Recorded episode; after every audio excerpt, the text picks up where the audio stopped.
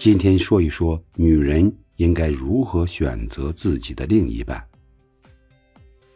给你剥虾，半夜给你买奶茶，这些都不是稀有的物种。